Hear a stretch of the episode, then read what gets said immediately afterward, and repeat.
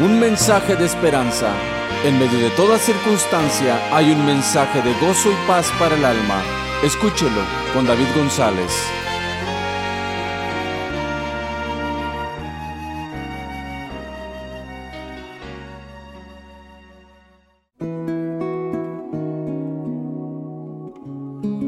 Cosechas de lo sembrado.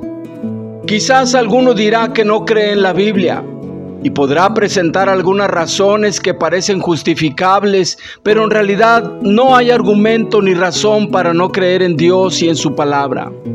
Porque la historia también afirma que se cosecha lo que se siembra. En la historia universal se dice que Maxentino construyó un puente, un puente falso para que cuando Constantino pasara, este puente se derrumbara y Constantino cayera al río y se ahogara. Pero se ahogó él mismo. Bajacet era exhibido por Tamerlán en una jaula de hierro que él había construido para éste. Pero cuando fueron conquistados, Tamerlane fue transportado en la jaula que él mismo había diseñado. Maximino sacó los ojos a miles de cristianos y una terrible enfermedad de los ojos hizo estragos entre su pueblo y él mismo murió de esa rara enfermedad en medio de intensos sufrimientos. Alejandro VI fue envenenado con vino que él mismo había preparado para envenenar a otros, a quienes consideraba una oposición a sus planes. Enrique III de Francia fue muerto a golpes en el mismo cuarto en que había planeado la masacre de unos protestantes. Cuando se le preguntó a Juan Foulon qué se podía hacer para poder vivir, pues el pueblo moría de hambre, respondió, que coman pasto.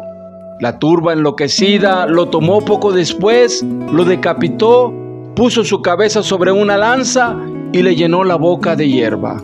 Seguramente esos hombres con deseos y pensamientos perversos, los cuales son generados más que por una lucha de poder, son deseos que surgen de un corazón no arrepentido, de un corazón no regenerado y lleno de maldad y que contamina con sus acciones.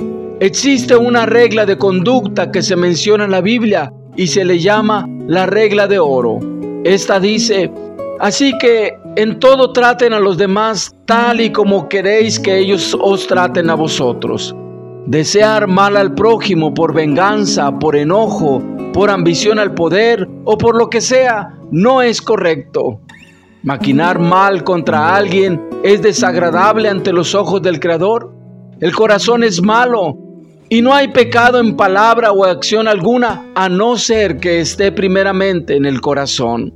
Y debido a esa maldad interior es que brotan acciones malas y dan fruto como una muestra de la maldad que hay en un corazón no arrepentido. Porque la Biblia indica que si la gente dice cosas malas, es porque es mala y siempre está pensando en lo malo, en cómo matar, en cómo ser infieles en el matrimonio, en cómo hacer cosas indecentes o en cómo robar o insultar a otras personas y mentir.